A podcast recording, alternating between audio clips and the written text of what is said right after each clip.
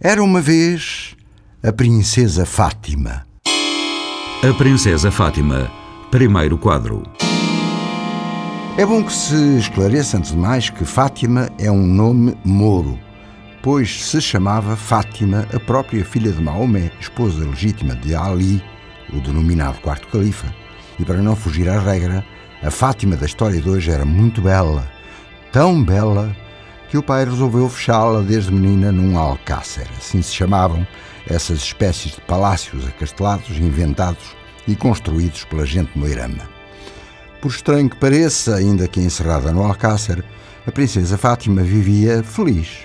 Filha única do emir, temeroso, dia e noite receoso, de que um qualquer olhar mais ou menos concupiscente dos cristãos das redondezas pudesse alcançar a beleza estonteante de Fátima, ai Jesus, de modo que, para disfarçar, o pai Emir tratou de suavizar a prisão da filha, que era de prisão que se tratava, dando-lhe por companhia um pequeno grupo de aias.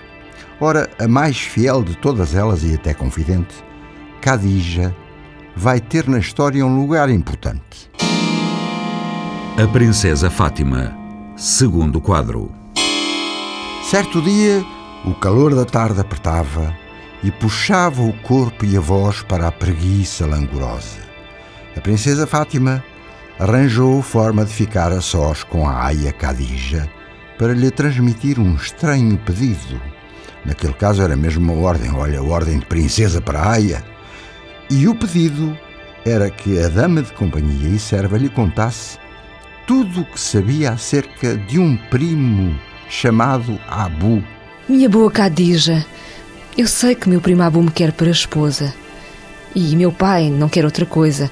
Mas, sabes, eu. Olha, nem sei que te diga. Já entendi, senhora.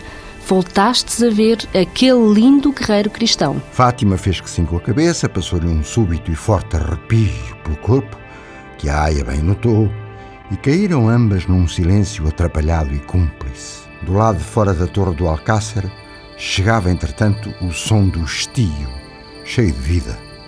E quando o silêncio entre as duas se tornava insuportável, eis Fátima que revela enfim o que pretendia confidenciar com a Aia. Houve, Khadija, ainda ontem à tarde, o guerreiro cristão dos meus sonhos passou além, naquele caminho, vês? Parou por um instante e olhou para mim, que eu bem vi. Tenho a certeza absoluta. O coração não engana. Khadija sabia que sua ama e senhora não tinha qualquer dúvida, por isso se assustou e não se conteve. Ai, minha querida princesa, se vosso pai vem a descobrir, que temor medonho! Bem sabeis que esse tal jovem é o cristão que ele mais odeia e diz e repete: é o cristão que todos e todas nós mais devemos odiar. Que Alá nos proteja. A Princesa Fátima, terceiro quadro. Ora, conta a lenda, aqui e ali, encostada à história documentada, que o dito jovem cristão se chamava na realidade Gonçalo Hermingues, conhecido entre amigos e companheiros como como Traga-Moros, nem mais. É que Gonçalo Hermingues era de todos tido por ser forte e destemido e mais, habituado desde a infância a fazer de cada impulso uma vontade a cumprir. Um guerreiro exemplar, até sanguinário e cruel no campo da luta, não perdoando a quem lhe não perdoasse, Gonçalo também tinha a alma de poeta. Que contradição, não é? E a propósito, chegou o momento de dizer que o também poeta Gonçalo Henriques frequentou a corte de Dom Afonso Henriques, a quem, segundo parece, nem todos os investigadores estarão de acordo, a quem terá dedicado a famosa Canção de Gonçalo Hermingos. Adiante.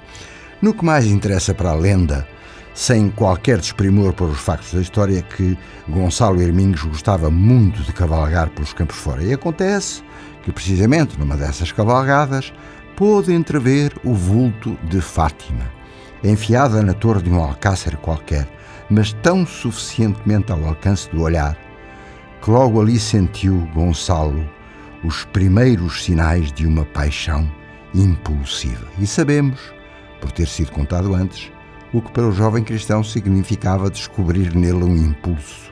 significava que o impulso resultaria na vontade férrea de o ver cumprido.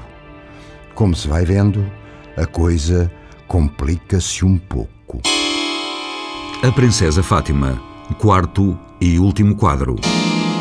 Bastou um nico de tempo para Gonçalo Herminhos saber tudo sobre a Princesa Fátima. Regressou e regressou vezes sem conta às imediações do Alcácer, sempre cuidando de que as cavalgadas parecessem feitas de acaso puro, e lá estava ela, vulto dos sonhos de Gonçalo, disponível, se assim se pode dizer, numa das minúsculas janelas da torre. Portanto, o jovem cristão sabia que, um, Fátima era jovem e linda, linda, linda. Dois, que Fátima era ainda mais bela do que jovem. Três, que o pai Ferrabras, o Emir, queria a viva força casar a filha princesa com um tal primo Abu, rico e poderoso, e por isso a fechara naquela torre, de onde muito raramente, muito raramente permitia que ela saísse, para ao menos apanhar um pouco de ar fresco nas lindíssimas bochechas.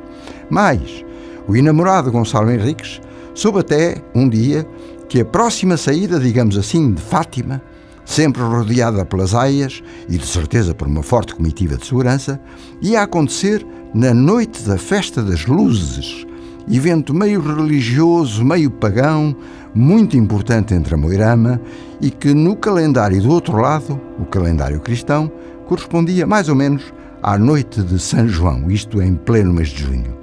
Ah, sim, pensou Gonçalo. Ai, a minha amada vai sair para a Festa das Luzes. Hum, e nesse preciso momento começou a forjar um plano. Que ninguém se espante, o plano de Gonçalo era todo ele entretecido de imaginação e, sobretudo, de um destemor inaudito. Nem de outra forma podia ser. Falou disso com os companheiros do costume, tão valentes como ele, e esperou, calma mas ansiosamente, pela noite de São João. Moral da história: mais vale bem fiz eu do que por aqui fiquei.